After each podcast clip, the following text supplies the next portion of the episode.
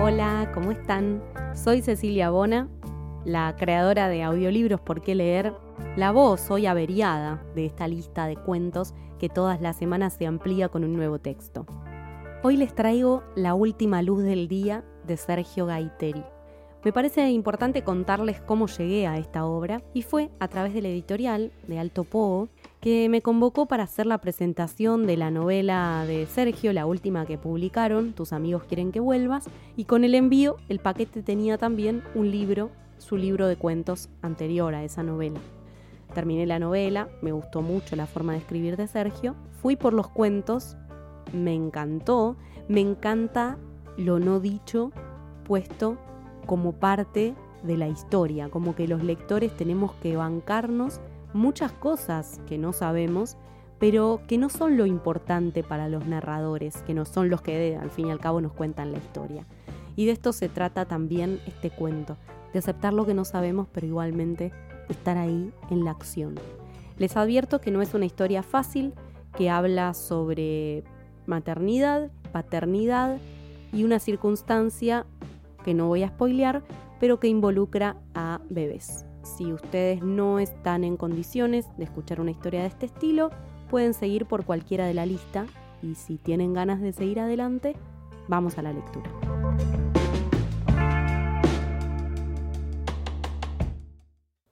Uno. Hace dos años, en una cena organizada en casa justamente para eso, Valeria nos presentó a Martín. Admito que lo saludé y lo traté así nomás, con corrección, claro, pero con cierta indiferencia, sin el entusiasmo que a lo mejor ella estaba esperando de parte de su hermano mayor. Tenía mis motivos. No era el primer novio que le conocía, y algo me decía que tampoco iba a ser el último. No por nada en especial. Tanto a mí como a Sabina, mi mujer, nos pareció más o menos lo mismo, que Martín era un muchacho común, derechito, como hubiera dicho papá en caso de estar vivo y haberlo conocido esa noche. Quizás, y en eso también estuvimos de acuerdo con Sabina, demasiado callado para estar al lado de mi hermana. No se nos ocurrió que esa vez la cosa fuera tan en serio, y menos todavía que Valeria fuera atrás de Martín cuando a los pocos meses de estar de novios, por cuestiones de trabajo, lo trasladaron a Buenos Aires. Así nomás, sin tiempo para muchas explicaciones y ni hablar de despedidas. Una vez instalados en la capital, se casaron y tuvieron a Bianca. Por un tiempo vivieron en un departamento en el centro, prestado por un pariente de él, un medio hermano de la madre o algo por el estilo, hasta que alquilaron una casa en colegiales, que según Sabina, por las calles y el tipo de árboles que hay en muchas de las veredas, es un lugar parecido a algunos barrios de Córdoba. Los visitamos dos veces. La primera vez cuando nació Bianca, la nena de ellos, y la segunda cuando viajamos al registro de la capital para sacar el pasaporte de María Emilia, la más grande nuestra. Ellos no volvieron nunca más, y eso sí que era raro, sobre todo pensando en cómo era Valeria con sus dos sobrinas y con sus amigos, con el montón de gente que ha ido conociendo por cada lugar por donde ha pasado. Hice mal en haberlo pensado antes, en presagiar cosas malas, pero por eso, por haberlo pensado antes, no me llamó para nada la atención la mañana que Valeria llamó por teléfono llorando a la oficina para decirme que se estaba separando y que por favor la tenía que ayudar a volver a Córdoba. 2. Por medio de un amigo que tiene inmobiliaria y maneja propiedades, sobre todo por la zona de Alta Córdoba, le conseguí lo que pude, lo que por el apuro de ella había disponible en esos días. Un departamento chico en un segundo piso y sin ascensor, a tres cuadras de la Plaza Mariano Fragueiro, no hacia el centro, que es como yo hubiera preferido, sino para el lado de las vías. Sin que me lo pidiera, porque había dejado de ser la Valeria que todos conocíamos, a la cual no hacía falta preguntarle casi nada para que contara todo sobre su vida y la de las personas que la rodeaban, por simple suposición le restituí el puesto de secretaria que tenía en mi estudio y le devolví el celular corporativo con el mismo número que tenía antes de que se fuera a vivir a Buenos Aires. El departamento era minúsculo, con una única ventana que daba a un patio interno poco iluminado. Ese sector del barrio, según Sabina, era algo peligroso para una mujer sola con una bebita. No me lo dijo ni me lo dio a entender de ninguna manera, pero supongo que a Valeria le habrá parecido lo mismo que a Sabina. No era ni por casualidad el tipo de lugar donde ella había vivido hasta sus treinta y dos años. Aún así, se instaló con todo. Decoró, juntó muebles y llenó de libros, revistas y adornos la bibliotequita de roble que era de mamá, sin dar nunca la impresión de que ese lugar significara algo de paso, una etapa de transición en su vida.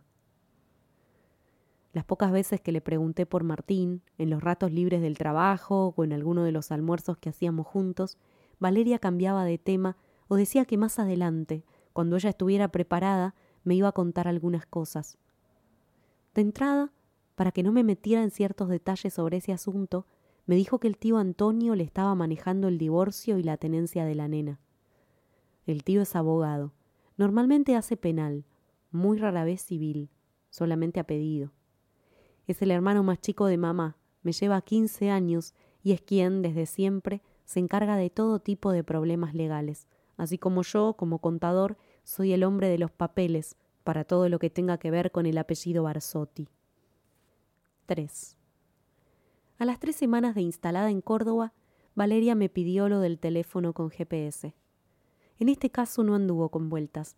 Cerró la puerta de mi oficina para que la otra secretaria y el chico que me hace los trámites en rentas no escucharan lo que iba a decirme. Se sentó en la silla frente al escritorio donde normalmente se ubican los clientes, y me explicó con pocas palabras que Martín venía ese mismo sábado a ver a la nena, y que el tío Antonio le había dicho que tal como estaban las cosas, si ella no tomaba ciertas medidas legales que hasta ahí no se habían tomado, ni ella ni nadie se lo podía impedir. Bajó la mirada y dijo que por el estado en que estaba Martín, por cómo lo había visto los días previos a su vuelta a Córdoba y por lo que le decía cada vez que la llamaba por teléfono, le daba un poco de miedo lo que pudiera pasarle a Bianca. La idea era darle un teléfono con la excusa de llamarlo al final del día para buscar a la nena o algo por el estilo, pero en realidad era para saber dónde pasaba esas horas de la tarde con Bianca, si efectivamente se quedaba en la casa de su hermana en barrio Quebrada de las Rosas, tal como Martín le había dicho que iba a hacer. Me pareció descabellado, una situación extrema a la que no había que llegar. Inmediatamente le hablé por teléfono al tío Antonio, que me contestó con frases cortas, con apuro, porque estaba ocupado en medio de una audiencia. Lo conozco bien. Yo mismo lo he visto y escuchado. Cuando no tiene ganas de atender a alguien, dice lo de la audiencia. De igual modo, me explicó que el plan del celular con GPS había sido de él, que en pocos días más el asunto iba a estar más claro para Valeria, pero que había que pasar ese fin de semana sin crear un nuevo motivo de conflicto con el muchacho. Dijo así, el muchacho, por más que yo le aclarara que se llamaba Martín cada vez que lo mencionaba. Lo del teléfono se solucionó fácilmente. La empresa con la cual trabajo desde hace años me lo consiguió el mismo viernes que se lo encargué. Les metí presión para que apuraran los trámites justamente recurriendo a mi antigüedad como cliente. El vendedor, un chico que también me conoce desde hace años, me preguntó, para saber el radio de cobertura, si me iba de viaje. Sí, por el país, le dije sin dar mayores referencias. 4. Desde que Valeria me contó de la visita de Martina a Córdoba, me pareció una exageración lo de los miedos y el teléfono, pero claro, sin conocer ni siquiera a medias los problemas entre ellos, era difícil tener una dimensión más o menos clara de la situación.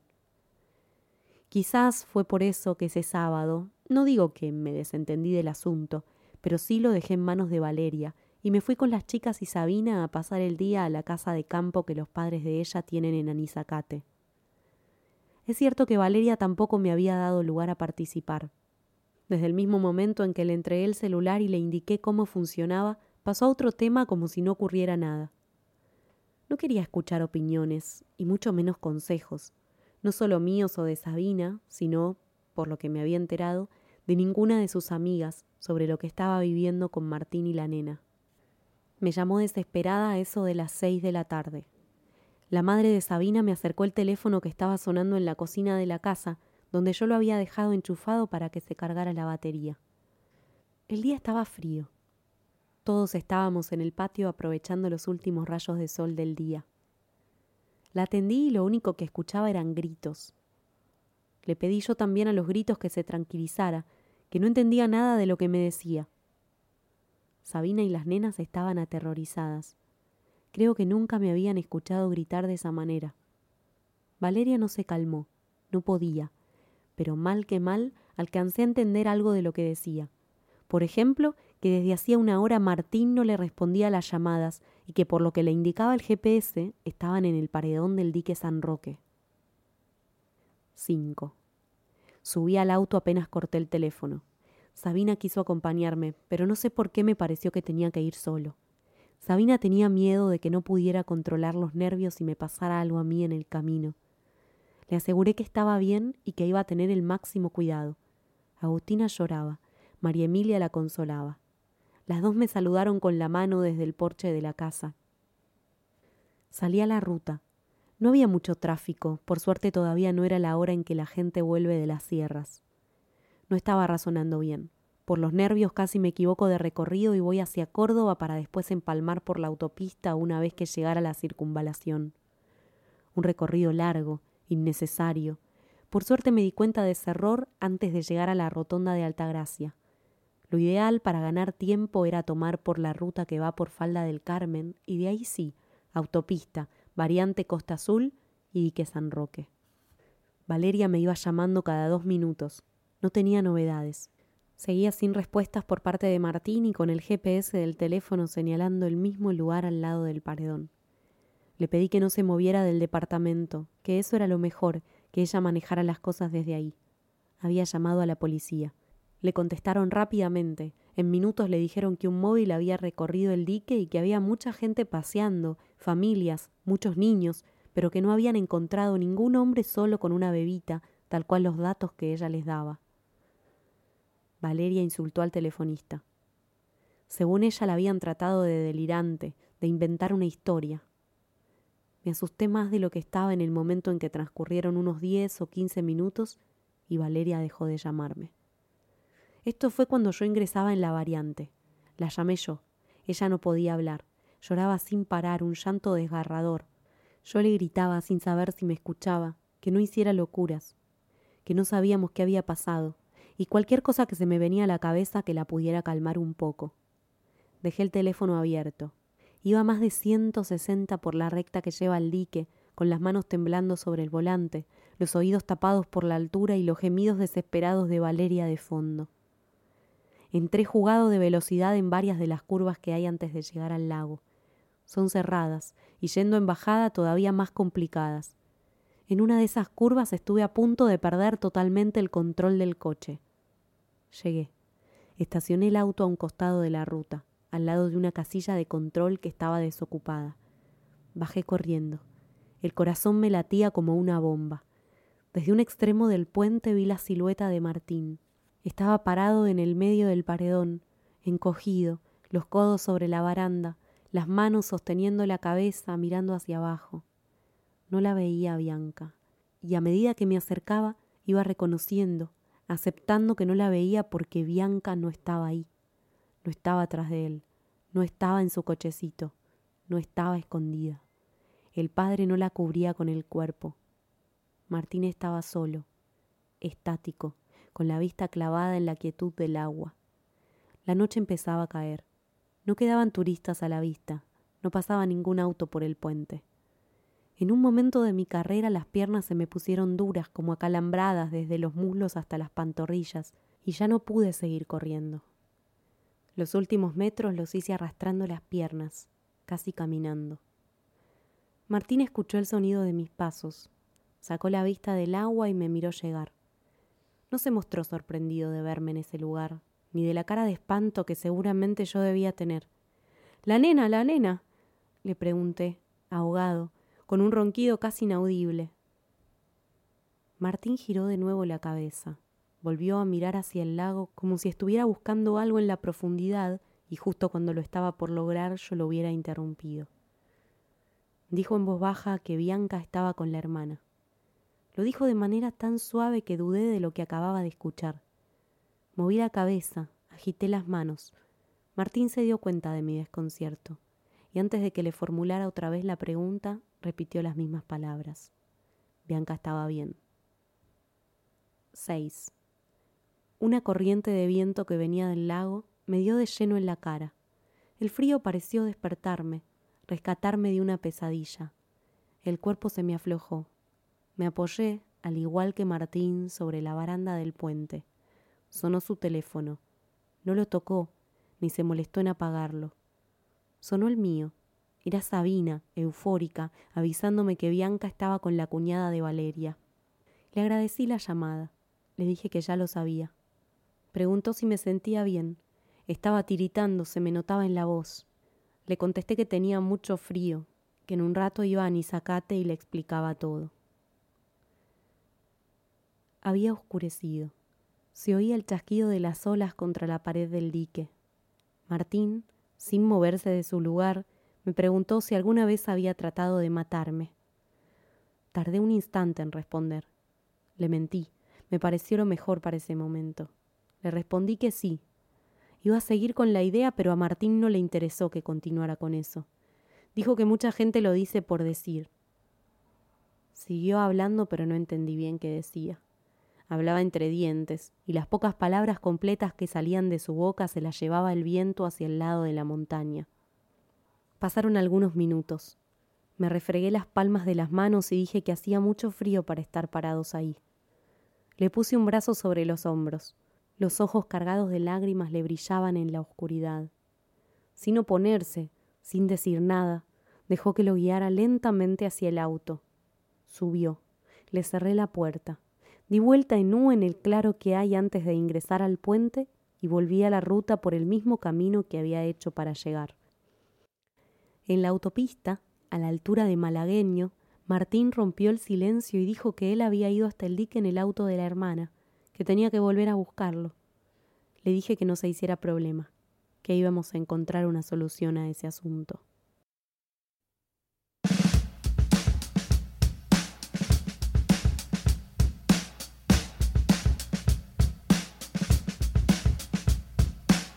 Esto fue La Última Luz del Día, de Sergio Gaiteri un cuento que sostiene la atención página a página. Han visto cómo los personajes se involucran con la historia y van avanzando, nos van llevando casi como si fuéramos en ese auto todos juntos a rescatar a Bianca. Y esa tensión que experimentamos es el poder de la literatura. Cuando una historia está bien construida, somos de algún modo parte, ¿no? Este narrador nos lo está contando a nosotros, nos deja tensos. Recuerdo cuando lo leí justo recibo un mensaje de mi novio, un WhatsApp, y me dice, ¿qué, ¿en qué andás?